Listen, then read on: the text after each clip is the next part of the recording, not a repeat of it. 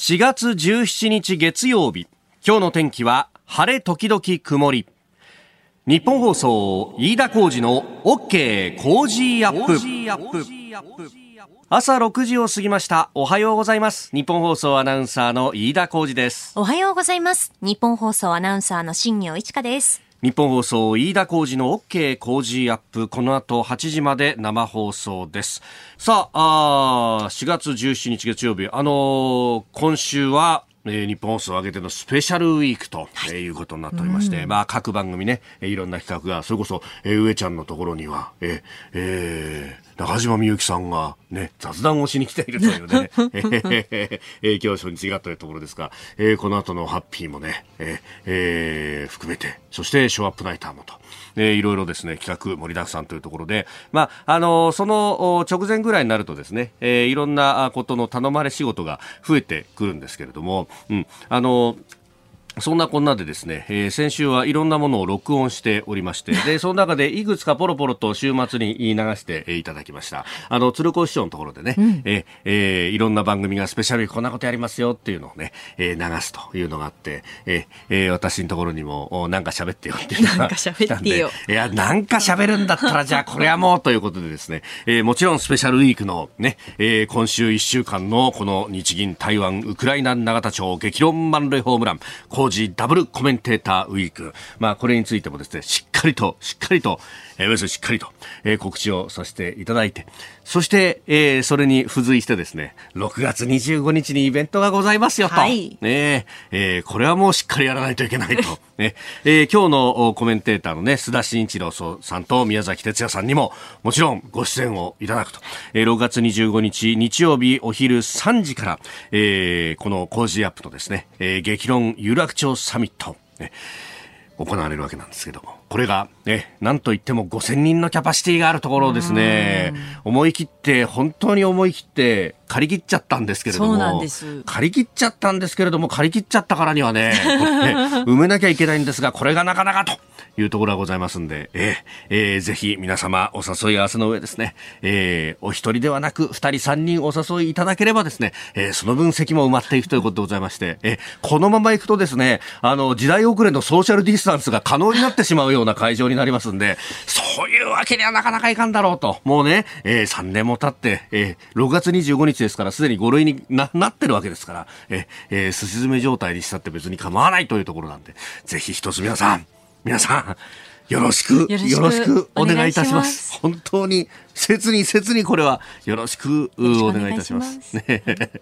や、苦笑いしてるけどね。いやいややっぱりこういうところはね、推し、推しの一手なわけだよ。本当ですよ、大切ですよ。ね、もうね、あのー、試合終了が、決まるまでは、最後の最後まではね。うんうん、そうですね。そうですよ、うん。投票箱の蓋が閉まるまでとか、ね、えー、前日8時にマイクを置くまでとか、ね、8時にマイクを置いた後もネットでは訴えかけることができるんだとかね。最近はいろいろこう変わってますから、はい、そう我々もですね最後の最後までえお一人お一人が力でございます。一つよろしくよろしくよろしくお願いいたします。はい、ええー、まああのね私は、まあ、そんな感じのですね、まあ、細かいこの、えー、録音仕事が、あとはね、あの、松田好花ちゃんのところで、はい。えー、ちょっと、えー、日向坂、えー、46の、ね、えー、ちょこっとですね、コメントで、えー、あれもまた、あの、えー、さん、ちょっと放送前に撮らせてくださいよ、って、ね、えー、またインチキなディレクターの。インチキって。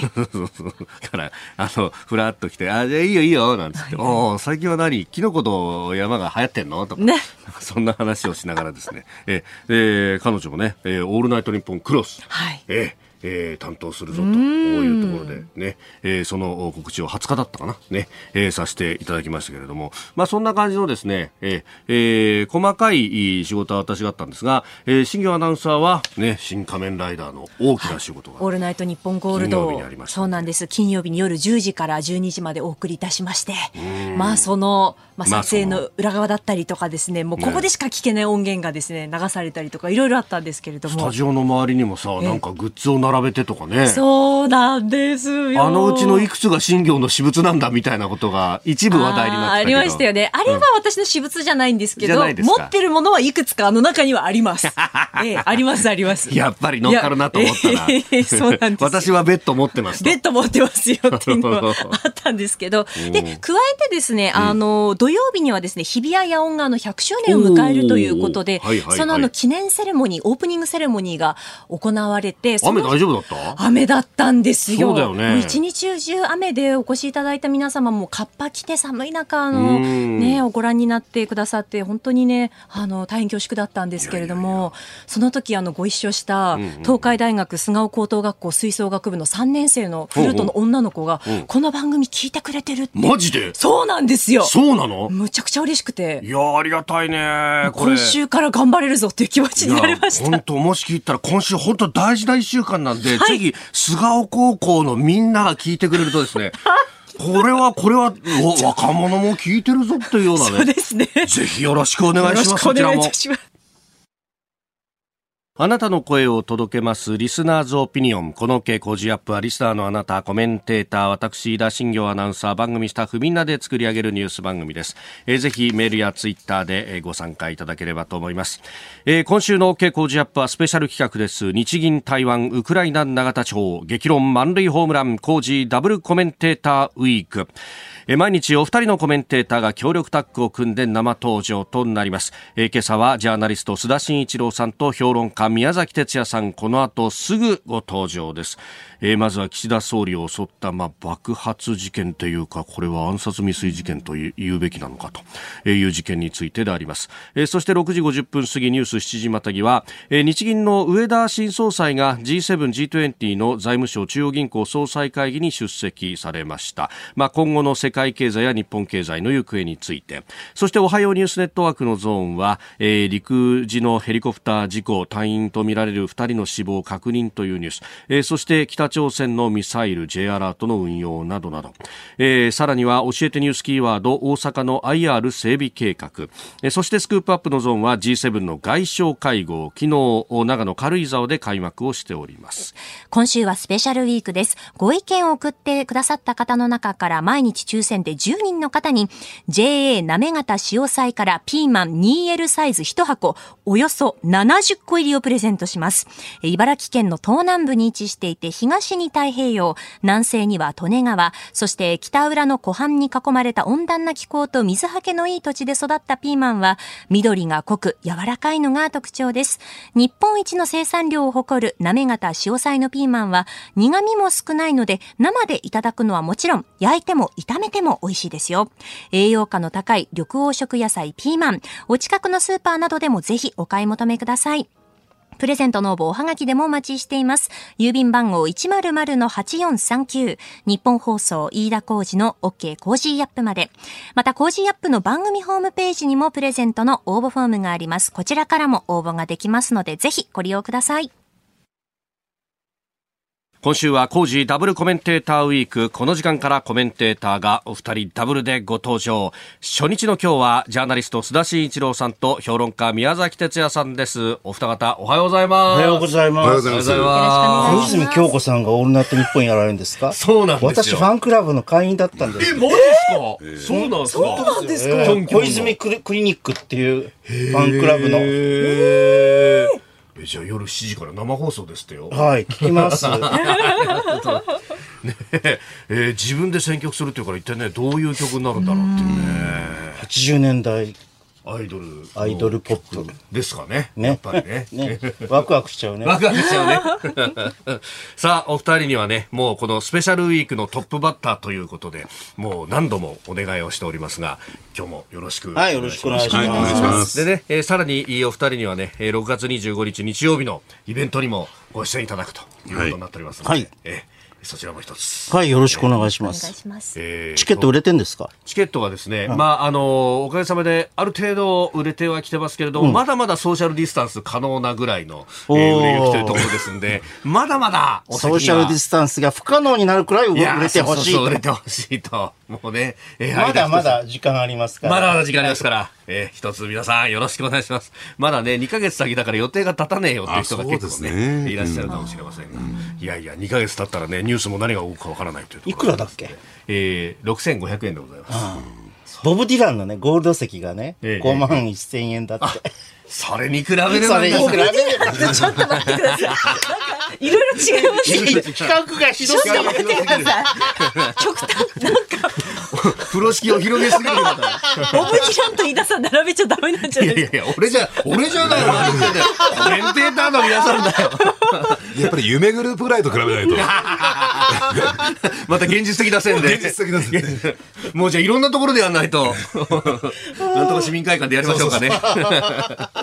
さて、えー、まずですね、まああのね、番組にお二人最後までお付き合いいただくんですけれども、もうこニュースで言うと今週このニュースが入ってきて本当に驚いたんですが、えー岸田総理が選挙応援で訪れていた和歌山市の漁港で、まあ爆発物が投げ込まれた、まあこれ本当、えー、もう不敵によって暗殺未遂だったんじゃないかというようなね、えー事件でありますが、スタッフさんこれどうご覧になりますいや、本物のね、爆弾だったら、おそらくもう1メートルでしょ ?1 メートルの足元に来たわけですから、まあ言ってみればですね、もし、もしかしたら命を落としててもおかしくなかった。あの、で、最初にね、えーまあ取り、あの襲いかかったっていうかな、取り押さえたのが、はい。えー漁港の関係者の方々っていうことでね。そうですよねじゃあこれで心配なのは広島サミット大丈夫っていうね。そうなりますよね。あと1ヶ月ですもんね。本当警備の部分っていうのがどうなっていくのかっていうのを、宮崎さんどう？あのね、今ね、出ている情報、その限りにおいての話だけれども、犯人のプロファイルに関してね、えあの、まあ、要するにね、こう、イデオロギー的背景とかっていうのは、あの、ど市議の、なんか政策説明会かなんかに出ていたとかっていう話はあるんだけれども、そこのやり取りを聞いても、あんまりこう政治に積極的な関心があるとは思えない。給料いくらいくらですか、とか。ねかるんですかみたいなそうそう、そんな話しかしてなくて、でね、こういう人をね、こうい政治的な色がついてなくて、はい。あくまでも何かこう、自己充足的な目的のため、で意味、意味で、こういうことをやってしまうって、自分がこう満足するために、はい。他者に対して優越感を誇りたいためにっていうような形でやったんだとすれば、はい。これはね、こういう人を検出、あの、事前に検出するのは不可能ですね。でそれともう一点ね、はい。あのやっぱりこの手の事件っていうと、昨年の安倍晋三元首相のね、はい。えー件がすぐ思い出されるんだけども、それ以前からね、与野党を含めて、はい。えーちょっとちっちゃなね、小競り合いとか、大田事件とか、えー福山立憲民主党のね、元幹事長を含めてね、ええあるいはええ女性に対する、そはいのセクハラ行為と言ってるのかな、その有権者の。というところを含めると、相当な、そういうちっちゃいものも含めると、相当な数がここへ来てずーっと起こってきたと、そういう経緯があるんですよ。そうですよね。で、それに対してえー警察はきちんと警備してきたのか、1点目。そして2点目はですね、きちんとそれを取り、ま、メディアは取り上げてきたのか、っていうところを含めると、やっぱりえー最終的にこういったところに行き着くっていうのもね、はいよく理解できるんじゃないかなと思いますけどね。だからよく割れ窓の理論ってあるけれども、小さなことをですね、はい。放置しすぎたんじゃないかと私は思いますね。あの、わ今の割れ窓理論っていうのは、割れま、割れている窓を放置するとどんどん割られていくっていう。で、ね、あその地域全体が、こう、犯罪が多くそうなってくるね。そうそうそうそうそう、昔ほらニューヨーク市長がこれを、はい。あのジュリアーニ氏ジュリアーニが、あのこの理論を使って、ええ。あのニューヨークの治安を立て直そうとしたというのがあったんだけど、まあそれはともかくとして、はい。えーっとじゃあどうするかっていうと、結局さこういう街頭演説とかっていうものに対してやっぱり規制をうん。設けなければ、アメリカみたいに規制を設けなきゃいけないかなって気がしますね。うん。だって、事前にこう、その、その人のプロファイルによってはい、危険性を判断できないとするならば、ええ。止めるために、止めるためには、結局こう、その場の防御っていうのをはい。高くするしかないということになるうね。んそうすると、まあ、あークローズドというか、ある会場を指定して、まあ、そこで、えー金属探知機とかをこう先に置いておいてとかそういうことになりますか？そういうことになります。昔は立ち会い演説会とかでもね、はいあの、ほら、山口音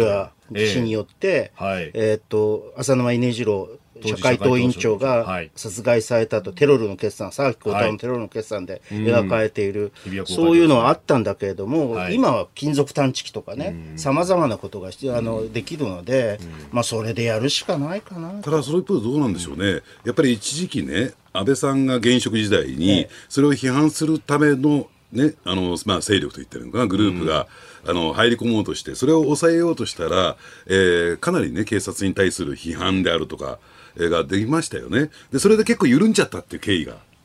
ありますけど、その辺含めてね、どういうふうにこれを扱っていったらいいのかっていうのがありますよね。まあ、昔はさ、はい。三木武夫首相が、あの公衆の面前で殴られたりさ、はあの宮沢さんもなんかどこかで、えっと襲われたことがありましたよね、宮沢喜一さん。宮沢喜一うーん。まあ、まあ、こういうことはあの完全に防ぐというか可能性をなくすということはできないんだけれどもでもちょっとね、えーあの気になるのはい今の段この現段階ではなかなか防ぎようがないような、ええあのプロファイルを持った人間によってでやられているということが気になるか、まあ、結局今言ったようなことで最大限あー。警備を強化するしかないと思いますけどね。まあ、確かにその金属探知機などで先に発見されていれば、まあ、お殴るっていうオーダーに関してはこれもうどうしようもない。どうしようもないところはあるけれども、ただそれがじゃあ致命傷にすぐなるかとそう。いうことは。だから手製の銃とか、はい。手製の爆弾とかだったら検出できるわけですから、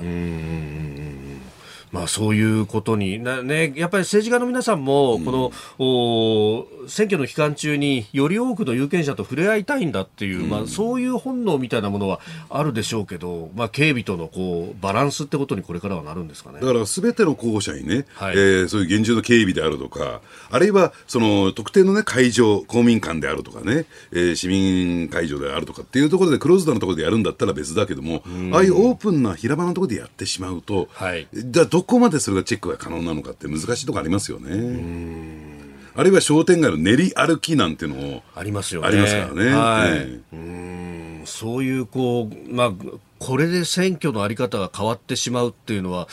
ちょっとじくじたる思いもあるけれども、でもまあ各国そういう形で変わってきている。まあ、それでもさ、はい。例えば映画でさ、えっとあったんだけど、プラスチックの銃をはい。あの持ち込むと、はいこれはねあのできない検出できないんだよね。うんでこう大統領のパーティーとかさはい。そういうのに入り込まれるとだからそういうこう危機感が常にあるからアメリカなんか。はい。常に狙われるんじゃないしかというかもしかも大統領がよく暗殺される国だからいや、まあ確かに歴史をひもね、見るとそうそうそういうことですよね。はい、だから日本もいよいよそういう時代になってきたかなっていう気がしますね。まあ、3D プリンターとかがあるから、それが作れるんじゃないかっていうのは前々から指摘されてましたもんね。ええ。飛でもその映画はねなんだっけ、ザ・ボディーガードだっけな。あのえっ、と、その映画はね、3D ポイポイプリンターのずっと前にで、うん。うん。技術的にはそういうものが当時からすでに可能であったと。だからああいう、どうでしょう、今回みたいな鉄パイプ型のね、爆弾なんてい。うことじゃなくて、ええ。ー 4C とか、いわゆるパラシ爆弾のね、類なんか持ち込まれたら、これ、あ一発アウトですからね。うん殺傷能力はもうその比ではないと、うん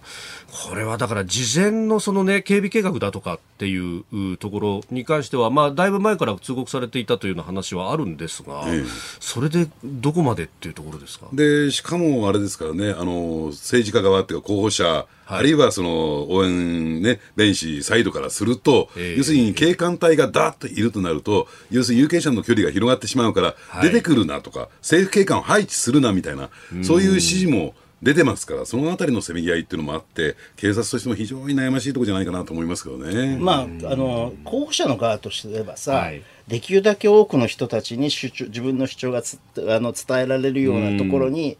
こう、でやりたいわけですよ。ええええええ。でも、警察はやっぱり、はい。あの、ここはちょっと危険ですっていうふうに言って、これはね、現場で押し引きがあるんだけれども、まあ私は結局、警察の、あの主張通りにやるべきだというふうなことが、このいくつかの事案によって明らかになったんじゃないかなという気がしますけどね。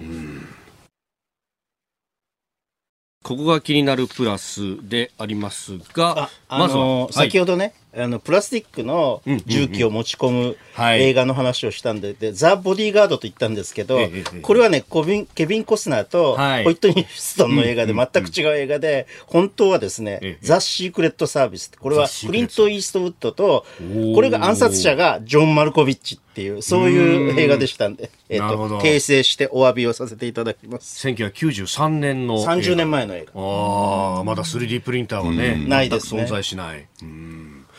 さああ、そして、えーこのゾーン新聞の紹介というところなんですが、今日は新聞休刊日でありまして、まあ、あースポーツ新聞はね、はいえー、木売りのが来ているということでありますんで、えー須田さんの手元にははい、すで、にデイリースポーツが、えーそりゃそうやろ。だって、C まで0.5ゲーム差なんだいよ。ねあれ、あれ狙うにはね、ねそ 幸先のいい。そう。まあ、最近でも厳しいですよね。あの、岡田監督も、対応が優勝目指してるから。あのやっぱり村上投手の、はいね完全試合間近というところで下ろすとか下。ろすとか。いやー、やっぱ非常采配みたいなね。あんたら一度さ、ラジオ大阪で放送したらどうや、ほんま。でもね、あれを言っとくとね、ベンチでね、えええーまあ、その投手がね、にこやかな表情をしてたんで、もうやりきった満足うん、村上は確かに。村上ええ。ねえ。まあ、あ一軍でのね、えー次の登板で初勝利を期待してと、期待したいね。えーいうところであります。さあ、あーそして、まあ、新聞休刊日で、えー週末いろいろなニュースがあったというところなんですが、まあ、その中で、えー熊本のお地震、えーあれからですね、まあ、あの、16日があ本震があった日と、えーいうことでありますんで、えーまあ、あの熊本の地元ではあ昨日16日にですね、えーこの7年ということで、まあ、追悼の、えー催しなどもあったと、まあ、14日に行うところもあって16日に行うところもあったということでありました、まあ、震度7の激震が2度来るという、まあ、なかなかこれはそうですね。なかった、で、えーまあ、いろんな、ね、研究などによるとおその活断層が完全にいい崩壊したわけではないのでまだまだ、えー大きな地震の起こる可能性もあると、まあ、本当にこういうニュースを見たときに、えー日本各地どこでもと、まあ、あのね、私は久留米、福岡県久留米市の出身で、ええ。熊本も近いんですよ。ですね。で子供の時からね、はい。そんな地震がないわけ。だから、あの辺りっていうのは、地震がないもんだろうというふうに、高をくくっていただ急にこんな大きな地震が来てしまって、おやっぱおっしゃる通りで、日本中どどこも安全地帯って、セーフティーゾーンってないんだなっていうふうに感じましたけどね。だからむしろね、過去10年間振り返ってみたときに、はい。えー地震予知連絡会が、マグニチュード5.5以上の地震が来るところ、地震予知マップってあるじゃないですか。ええ。で、その地震予知マップで、えー来る可能性が高いところって、ほとんど起こってないんですよ、実を言うと。なるほど。むし逆ろに、その地震予知マップで起こる可能性が低いというところに、まあ、頻発して起こってるね。東日本大震災だってそうでしたよね。そうですね。ええ。だから、その、そういった意味では、地震ってのは予知できないってことを前提にね、我々は行動すべきですと思いますけどね。えー、ここが気になるプラスでした。6月25日日曜日日本最大級の討論イベント開催。飯田浩司の OK 工事アップ。激論有楽町サミット in 東京国際フォーラム青山茂春須田慎一郎宮崎哲也飯田康之佐々木俊直高橋陽一峯村健二小泉悠高橋杉雄東野篤子。激変する世界で日本はどこへ向かうのか。論客たちが大激論。チケットは電話でも受付中。0570-08-9922 0570-08-9922共同東京まで。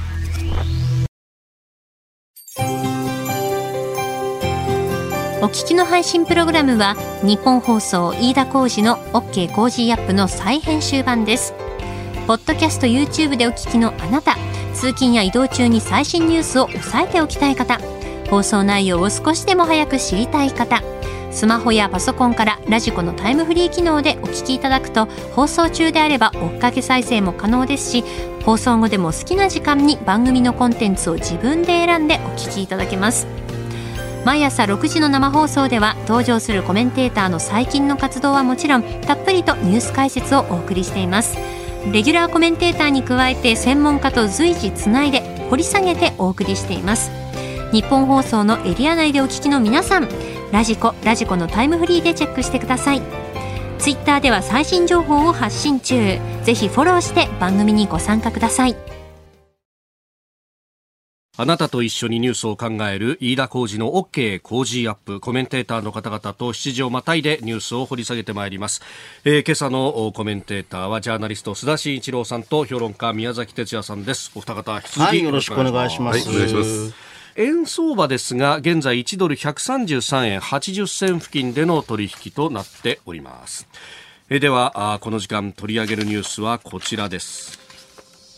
日銀上田和夫新総裁が就任後初めて国際会議に出席。今月10日に日銀の総裁に就任した、まあ、日付的には9日日曜日付ということでありましたが、えー、上田和夫日銀新総裁、えー、先週ワシントンで開催されました G7、G20 の財務省中央銀行総裁会議に出席しました、えー、上田新総裁が国際会議に出席するのは就任後初めてであります。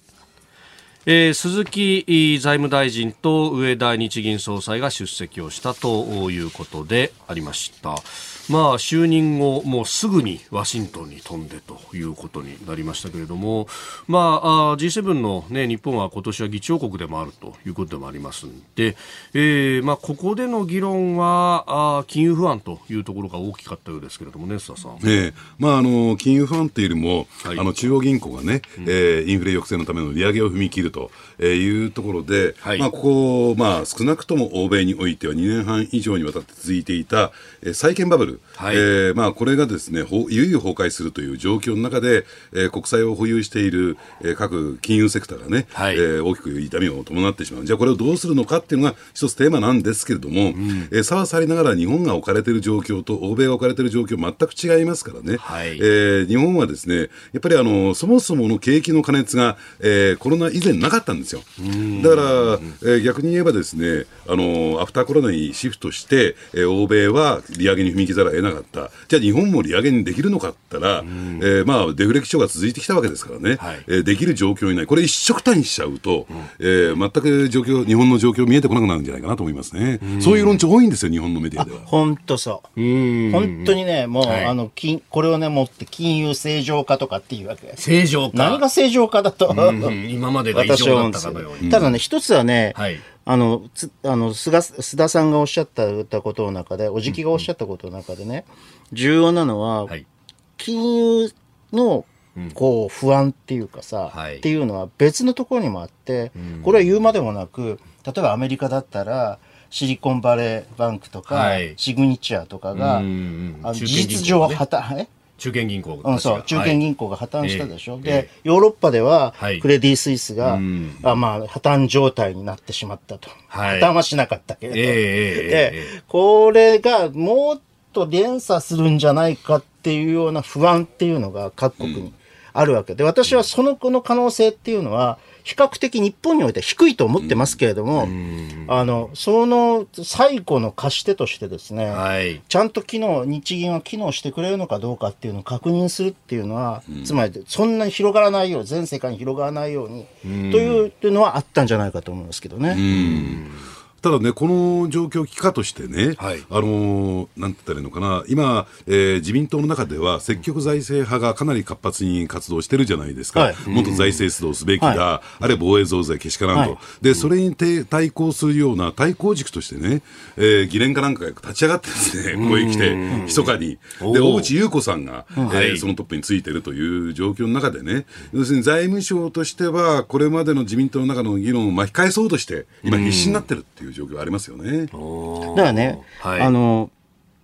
この番組でも先週も申し上げたように、はい、あの一つの欧米と日本の最大の違いというのは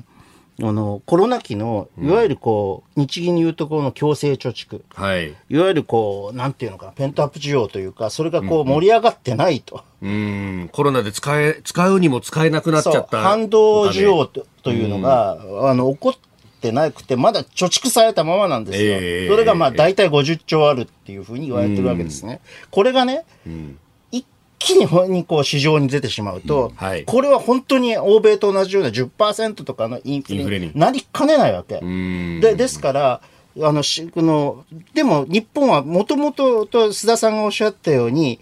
あの、デフレ状態で、デフレだからこそこんなにこう抱え込んでしまったわけで、あの、欧米見て一気に放出しなかったわけで、はい。消費盛り上がらなかったわけで、そこをね、うまくね、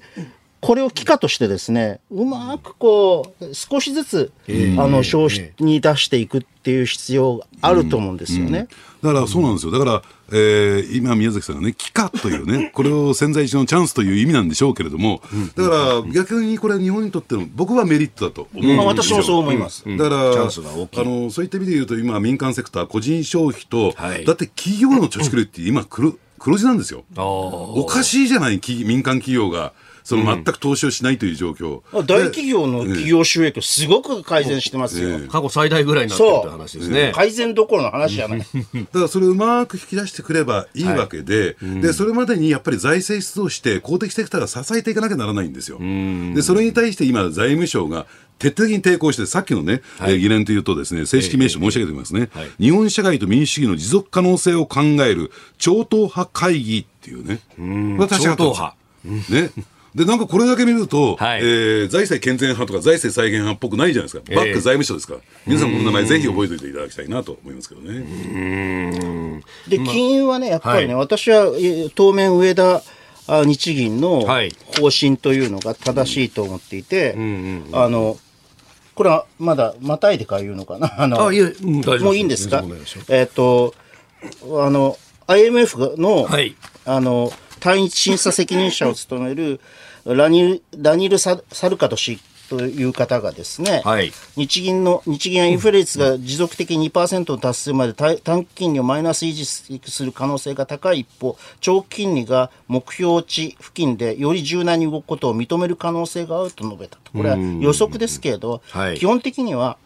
まあそうした方が良いというふうにも言え言えるということなんで、金融政策は、はい。まあ、イードカ、イードカーブコント。ロールははい。多少微調整はすべきだけれども、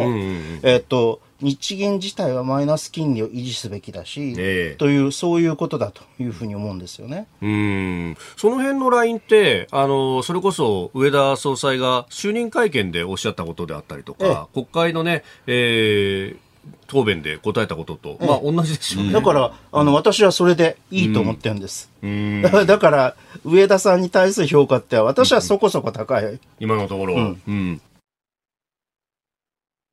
日銀台湾ウクライナ永田町激論満塁ホームラン工事ダブルコメンテーターウィーク、えー初日のお今朝はジャーナリスト須田慎一郎さんと評論家宮崎哲也さんとともにお送りしております。お二方引き続きよろしくお願いします、よろしくお願いしおます。願いし。ます。さあ、7時またぎは日銀の上田総裁のお話、まあ、就任後初めてね、国際会議に出席したというところ。で、えーありますが、まあ、その就任のお前後ぐらいから、もう、お生やし立てるように、えー上田総裁は、えーすぐにでも、おこの金融緩和をやめるんだとか、方針転換はいつだ、みたいなことが言われておりましたけれども、なんで日本の新聞ってさ、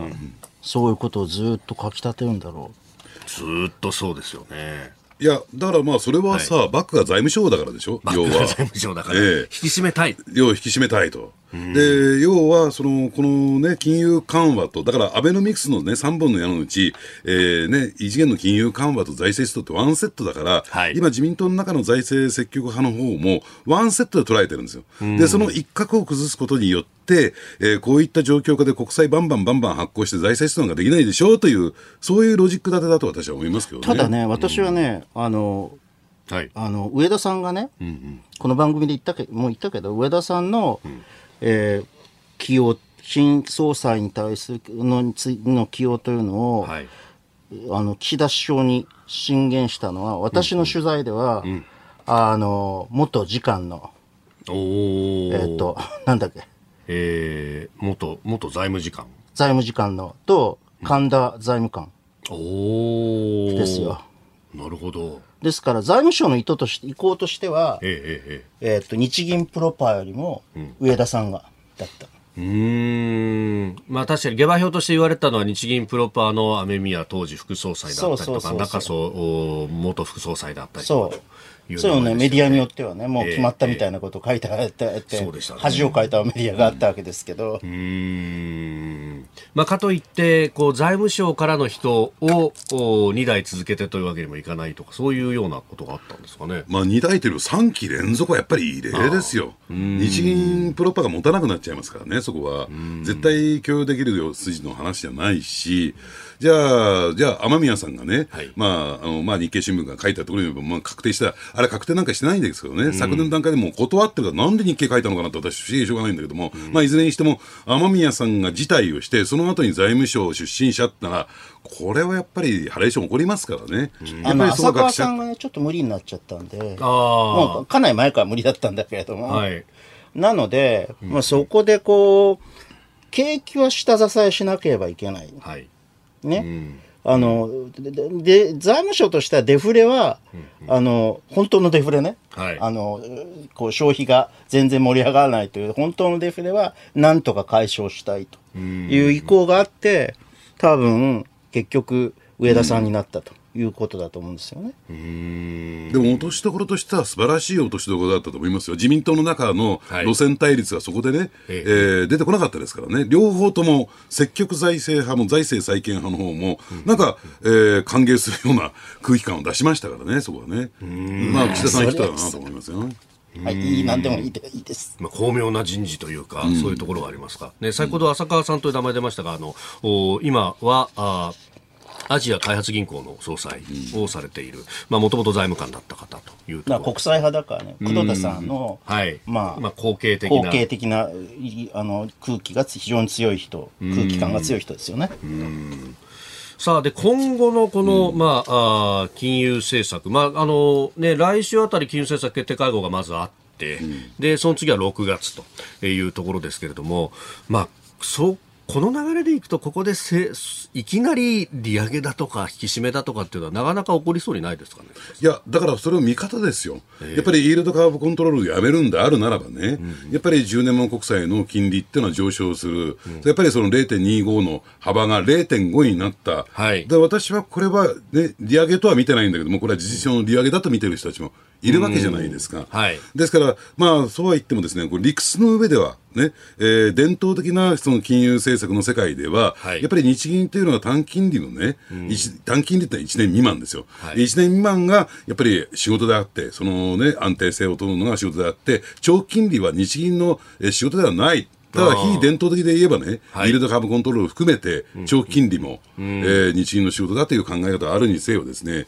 やっぱり短期金利についてはですね、まあ、しっかりやっていくんだろうと思いますよ、低金利をね。あー。えでも10年ものの金利はね、はい。国債価格、国債の価格と同じだから、長期国債の価格と同じだから、これは財務省としてもはい、ちょっとこう、あの、なかなかこう、そう簡単に金利が上がられては困ると。うーん一方で国債をこう売っていくというのも仕事にあるわけですもんね。そうそうそうそう金利が上がるってことは値段が下がるってことそうだから。そうそうそう。みんな買わなくなっちゃう。なので、まあ、あの、IMF が言ってるようなさ、はい微調整というのはそう簡単に、なあの、いや、あの、イールドカンプ、カーブコントロールをどうこうできるようなものではないと私は見てますけどね。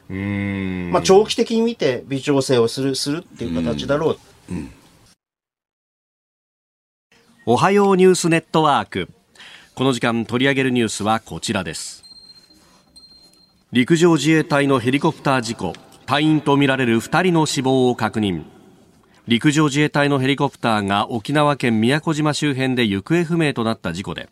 防衛省は飽和潜水による捜索で発見した隊員とみられる5人のうち2人の死亡を確認したと発表しました。えー飽和潜水と呼ばれる特殊な潜り方のできる海上自衛隊の潜水員が、えー昨日16日午前機体の一部や隊員とみられる5人を発見し、まあ、そのうち2人を救助しましたが午後7時ごろいずれも死亡が確認されたということです。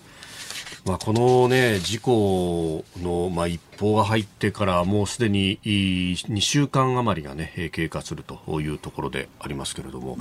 まずあ、1週間ちょっと、1週間ちょっと、ごめんなさい。えー、須田さん、びっくりする事故でしたよね、これ。ねええ。あの、まあ、いくつもですね、たくさんの謎が残されている、まだ事故ですよね。ですから、まあ、一番私はね、不思議なのは、なぜ緊急避難信号すら出すことができなかったのか、というところがね、じゃあ、それだけ急激な何かこう、衝撃が襲いかかったのか、じゃあ、それは一体何なのかっていうところでね、まだまだ解明しなきゃならない、えーことはたくさんあるんだろうと思いますね。あの私は事件の直後に何人かの自衛隊のヘリコプター乗りをやっていた人はい。と話したんですけど、おそらくは、えーあのテールローターかあるいはそのまは全部についているギアボックスに何らかの今までの整備のチェックリストに載っていないような部分の金属が疲労していて、それが原因で予期しなかったことだったんで、こうなってし回転しながら落ちていくからね。あー突如。そう。う。だろうというふうに言ってたんですけど、まあ、これは要するにはい。推測なんで、もう期待を上げてみないとわからないですよね。まあ、。そこですよね、まあね、こう普通にこう飛行してて更新もしていた、そこから消息不明になるまで2分間、2分間なたったんですよ。2分ですもんね。えまあ本当、期待を上げなければわからないところは多いと思いますが、まあ、それも、えー水深100メートルのところなんで、えーここから先はかなりテクニックを要するというようなね、話も出てますよね。まあ、多分海上自衛隊のね、はいえーその潜水技術、特に深海においてはですね、ええ世界トップレベルというか、あ世界最高ですからねそ。まあ、それはスムーズに進んでいくんだろうと思いますね。うんまあ、あの今回もこれはあの潜水艦救難艦のお乗組のお潜水員の方々が、えー特殊なこの飽和潜水というのをやっているし、まあ、その辺ね、もうこれは引き上げ、是が非でもというか、何としても引き上げるということにこれから先なっていきますかね。フライトレコーダーをね、はいあの、なんかこう、ぐ外の、あおの、ー外についてる、外というか、あの、普通の、こう、あのはい。コックピットのところにあるじゃないですか。コックピットの中にこうヘリコプターって、あの、自衛隊のヘリコプターって外についてる、外というか、外壁、外壁みたいなところについてるらしいの。だから、まあ、とにかく期待を上げられれば、はい。とにかくそれは見ることができると。うん。調べることができるということですね。では続いて、えー、2つ目のニュースですがこちらのニュースです。J アラートの運用与野党から苦言北朝鮮の弾道ミサイルの発射を受け13日朝に発令された J アラートの運用について与野党から検証や改善の必要性を指摘する声が上がっております。13日の J アラートは当初北海道周辺を対象に発令されましたがその後訂正情報が出されています。えー13日木曜日の、まあ、この番組、まあ、日本放送ではあ8時まで番組をお送りしておりますので、えそのエンディング付近で、え発令されたというこの国民保護情報で、えあります。まあ、これが、まあ、直ちに避難という情報であったというところですけれども、うんこの運用に対して、まあ、これ、出るたびに結構ね、えー政治のサイドからは、あ運用についてっていうのが、宮崎さん、いろいろこう出てきますね。まあでもまあえええあの、空振り三振はえ良しとするっていうのが原則らしいから、うんはい。私はいいんじゃないかというふうに、結あの結果としてはうん、うん、空振りだったかもしれないけど、それはいいんじゃないかなと思いますけどね。見逃し三振よりはずっと良い。というところですよね。うん。だから、これでね、はい。要するに、これを全部検証してね、ええ。え何、どこに何が問題があったのかっていうところを、だって実際に、えー宮崎さんが言う言うように、振ってみなくちゃ分かんないじゃないですか。何もやらない中でのシミュレーションでい全く意味がないから、ええ。だからその検証するためのね、はい。えー材料として、じゃあこれ本当に北海道に飛んできてたらどうするのかっていう問題はちょっとさ置いとくことにしてね、えーその叩き台にするためには非常にいい、えー検証ケースだと思いますよね。いやしっかり検証してほしいですよね。うん。まあ、今回は、あの、一つね、えー得意的なのは、えーじゃあ、飛んだものが、その後どうなったのかっていうのが、それが、それが謎なんだよ。そこをね、全然どうなったのかっていうのは、まあ、これは機密だという話もあるんだけど、どうなんですか、そこら辺は？いやー、そこが全く漏れてこないんですよこれはね。軍事機密になのに近いものなので、なるほえっと発表できないっていうようなああ、探知をする、能力を向こうに知られてしまうっっていうような、まあ、それちょっと言われてる話だけですよ。ええ別にこれは確定情報じゃないからね。それとね、発射した、あのタイミングからはい。30分以上経ってからの J アラートそうでしたね。発出でしょ、この30分って何なのと。うん。だから、あの僕は問題なのは、実態、事実関係をさっきのね、はい。どこに飛んだのかも含めて、事実関係をすべて明らかにして、その中でできるだけね、情報を開示していく、第一段階、はい。そして、どこに問題があったのか、責任の所在をはっきりさせるべきなんですよ。うん。要するにいろいろと問題出てくるんだろうと思う。ええ。そのまま、あ、じゃあ次はかい、ね、あの、変えていきましょうねとか、よくしていきましょうねじゃなくて、はい。責任の所在を明確にして、誰の責任なのか、そして責任を負わせるっていうことを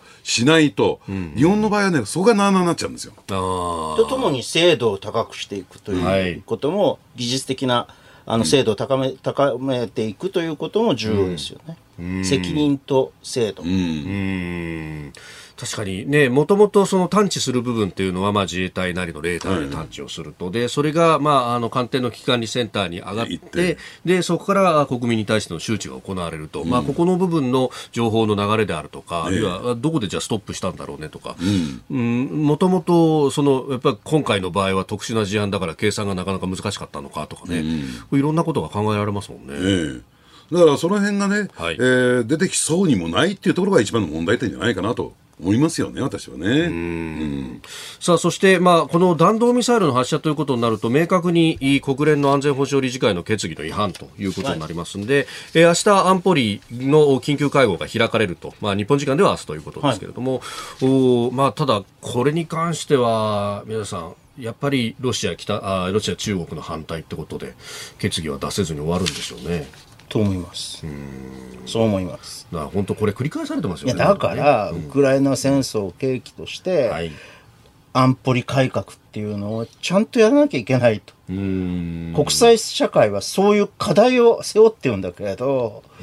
あの、まだ戦争が終わってないので、はい。何とも言えないそこに至らず、そこに至らずといううん。状況ですな。だから、ロシアによるね、はい。ウクライナ侵攻ってのは、これ完全に国際法違反なんですよ。ええね。明確な。明確な国際法違反なんですよ、国際法違反行為が行われているにもかかわらず、はい。国連が、あるいは安保理が全く動くことができない、だったら北朝鮮なんてミサイル飛ばし放題ですよ。それはさ、まあね。それは国連憲章をさ、こう、そうそう。基礎、あの、策定したときに、ええええ。要するに常任理事国がはい、明白に国連憲章をはじめとする国際法に違反するってことを予定していなかったんだよ。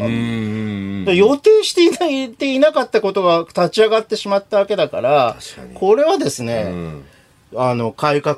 機構を改革する以外ないと思いますけど。でしかもね、日本国内の議論がはい。全くその辺ちぐはぐというのかな、ええ一部にはよ、はい。その国際法を違反しているにもかかわらず、ウクライナはこれ停戦に応じるべきだとかね、はい。降伏すべきだっていうわけのわかんない。即時じゃあ停戦論国際法を違反した方が全面的に正しいんですか？と。それは許すんですか、許容するんですか？無秩序状態になりますよ。弱肉強食の世界になりますよということを全く理解しない指揮者、論者が多いっていうことも問題ですよ、これ。いやこ、ここで停戦したらもう攻め得になっちゃうわけですよね。はいはい。あの、その通りです。いや、いいずいずれかの段階で私は停戦はしなきゃいけないと思うけれども、ええうんはいあの、このウクライナが攻められてるままで停戦するっていうことはありえない。でね、これを放置するとどうなるかというと、はい簡単に日本人に分かりやすい言い方をするならば、ええこれはすぐ台湾はい。武力統合の問題につながっていくということですよ。うん。攻めたもん勝ちになるよねと。そうそで、その行きがけの打賃で、じゃあ尖閣ももらおうかみたいなことを言ってもそう。そうそう。だから同じようなこう権威主義的国家だから、ええええええ我々が直面しているところは。うん。逆に言うと、何が何でもウクライナにに勝利してもらわなければ、これはね、えっと、そういうことを抑止する力にならないと。そういうこ中国の行動を抑止する力にならないということですね。続いて教えてニュースキーワードです。大阪 IR 整備計画カジノを含む統合型リゾート施設について政府は14日2029年の開業を目指すとした大阪府と大阪市の整備計画を認定しました。IR の整備計画が政府の認定を受けたのは初めてで今後施設などの整備が進められる見通しです。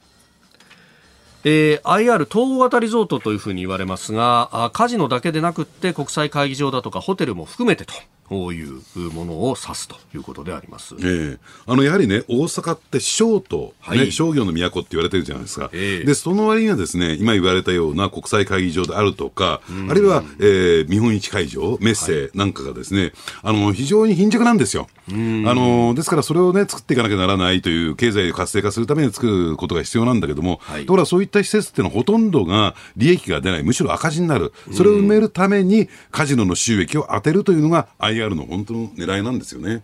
ですから今回、統一地方選挙を受けてね、はい。えー府庁、市長だけじゃなくて、ええ。府知事、市長だけではなくて、はい。府議会、特に市議会をね、日本維新の会が関数以上に抑えたということで、はい。二元代表選の中では、もう政治的手続きではですね、IR の誘致というのは、まあもう規定路線になったというのを見極めた上で国がこの、えーまあ、あの許可を出したんだろうと思いますけどね。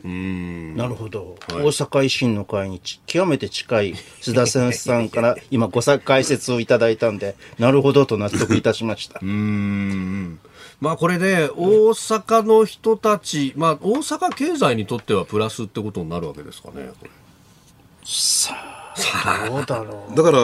やっぱりあの、とはいえね、あのコロナ前に大阪市内だけで、はい。えー例えば外国人観光客の消費額って1兆5000億あったんですよ。うん。要するにやっぱりそういった観光っていうのは非常にこう貴重な資源であるし、でとはいってもね、まあカジノでそれでバンバンバンバン人が来るかっていうと、はい。必ずしもそうじゃなくて、どどちらかというと富裕層、中国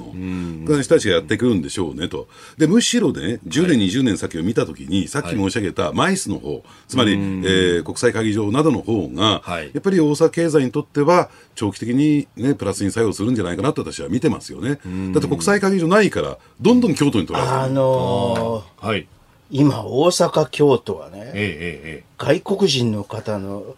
訪日された外国人の方で大変で、えうん。うん。新幹線の切符を買うのもなるほど。大変なの本当に。おお宮崎さんね。そう京都も拠点の一つですかあらの。ここに来るのだって大変だったんだから。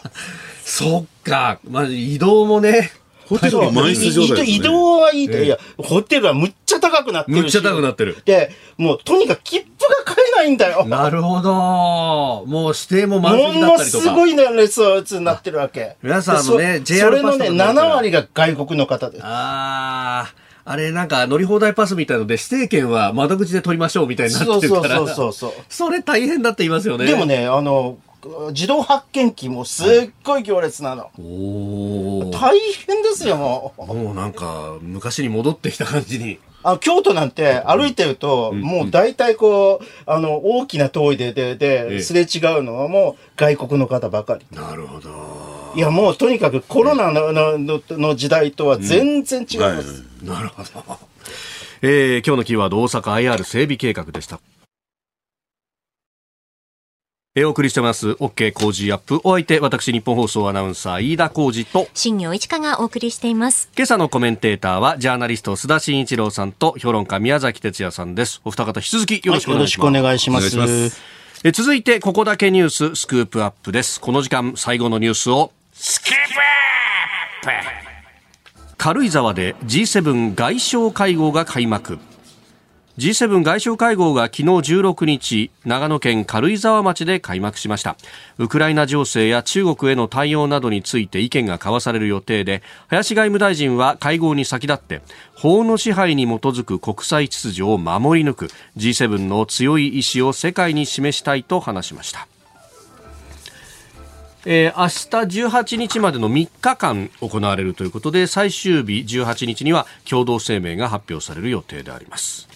まあ、あーかなりね、えー厳戒態勢だったということですけれども。ええ。あのやはりね、えーその林外務大臣の、はい。まあ、こういったあの方向せ方針説明でね、法の支配と、はい。まあ、ルール・オブ・ローということなんでしょうけれども、やっぱりね、えーこの牙城ですから、この G7 っていうのは、はい。まあ、これはもう明らかにですね、えー中国、ロシア、ここを意識しているものですから、まあ、そういった意味で言うと、今回の G7 のね、はい。えー位置づけっていうのが非常にこう鮮明になってきたのかなと、でその中でどういうふうにに結束を示すことができるのか、具体的にね、まあ、ポイントだと思いますね。うん。まあ、その辺ね、直前にあの台湾に関してマクロンフランス大統領が、えー、我関節というようなね、えー、台湾情勢はヨーロッパのものじゃないんだみたいな発言をして、ええー、っていうのがありましたけど、まあ、その辺の巻き直しみたいのもこれ必要になってきますかね？えー、まあ、もうとはいえね、えー、外交安全保障に関しては言えば、はい、えー、フランスっていうのはもう独自路線に行っていて、うん、えー、特にアメリカに対して常に厳しい対応を取ってますからね、はい、まあ、いつもの,、ね、あのお作法というかですね。そうそうそうそうそ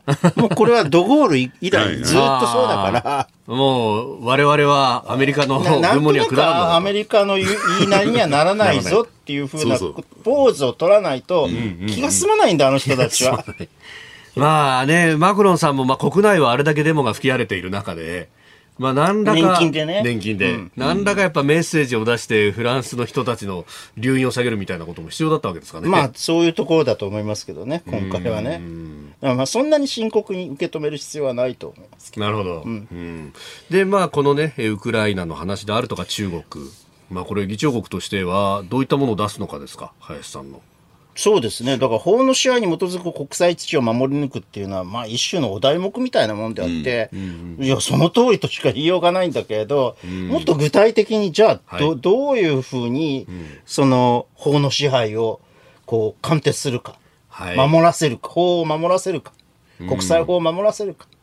ああ、その結果として作り上げられる国際秩序というものを、はい、どのような国際秩序というのをウクライナ戦争が持っているかということを話し合ってほしいですよね、皆さんだからそういった意味で言うと、はい、ある意味で多数派工作なんですよ、攻撃的な動きっていうのは。多数派工作。あのやっぱりキーワードとして出てくるのはグローバルサウス、はい、でグローバルサウスっていう言葉自体はね、うん、あの古くて、えー、新しくて古い言葉であって、かつて1980年代、南北問題ってのがあったんですよ。はい、でその時は、えーまあ、グローバルノースっていう言葉が実はあったんだけども、えー、北と北半球と南半球っていう形でね、グローバルノース、はい、グローバルサウス、えー、途上国はグローバルサウスなんだけども、えー、経済格差問題として登場してきた、はい、ところがここへ来てですねそのグローバルサウスの経済成長率が非常に高いものだから、はい、えー、ここがある種客点ボードに入れ始めた、うん、じゃあそのグローバルサウスをどっちの陣営がね、はい、つまり覇権国国家グループが取るのか、うん、それともこの G7 というか西欧日本が取るのかっていうところで綱引きが行われてるってことでしょうね。まあ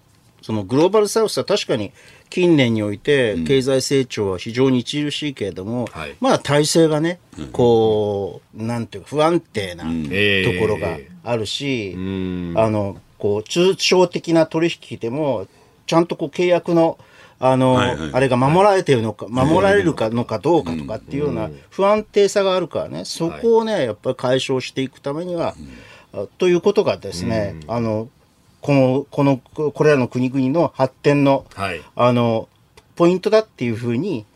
うん、この、そういうふうな形で、こっち側に取り込んでいく、自由主義権に取り込んでいくしかないと思いますけどね。うん、どっちのが経済的な利得も最終的にはそうそうそう。うん、これね、短期的な面で言うと、やっぱり中国だとかっていうのが、インフラの投資だとかで、相当こう、や、入り込んでるって話ありますもんね。そう。うん、まあでも、日そういう日本もさ、はい、あの、欧米がダメに、どんどんダメになっていってる中で、うんうんうん、当面の経済成長という、経済回復、経済成長っていうのは、はい、あの、中国との関係を抜きにしてはありえない状況にあるということも、片方で考えておく。だからといって中国の覇権主義を、あの、見逃すわけにはいかないと。非常に難しい立場ですよ。うん。で加えてやっぱりあれですよね、はい、えー、その中で西太平洋、えー、えー、特に ASEAN がですね、今回、今後、おそらくキャスティングボードに握ってくると思うんですよ。で、そこってやっぱり中国の、ね、リスクに大きく大きくささら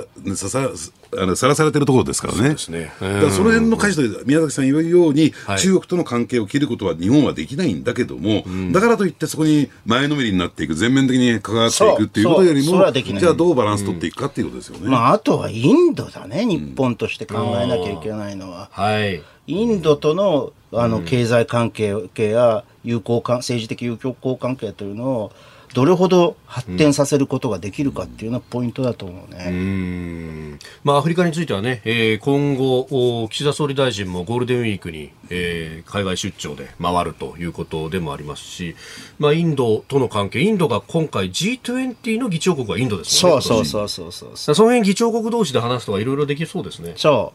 う。で、また経済成長してきてるからね、インドは。人口も中国を抜いた人。そう。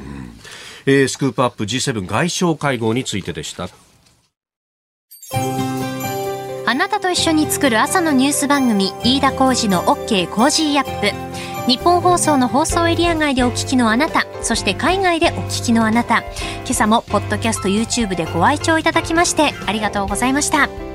飯田浩司の OK Cozy up。東京有楽町ニッポン放送で月曜日から金曜日朝6時から8時まで生放送でお送りしています。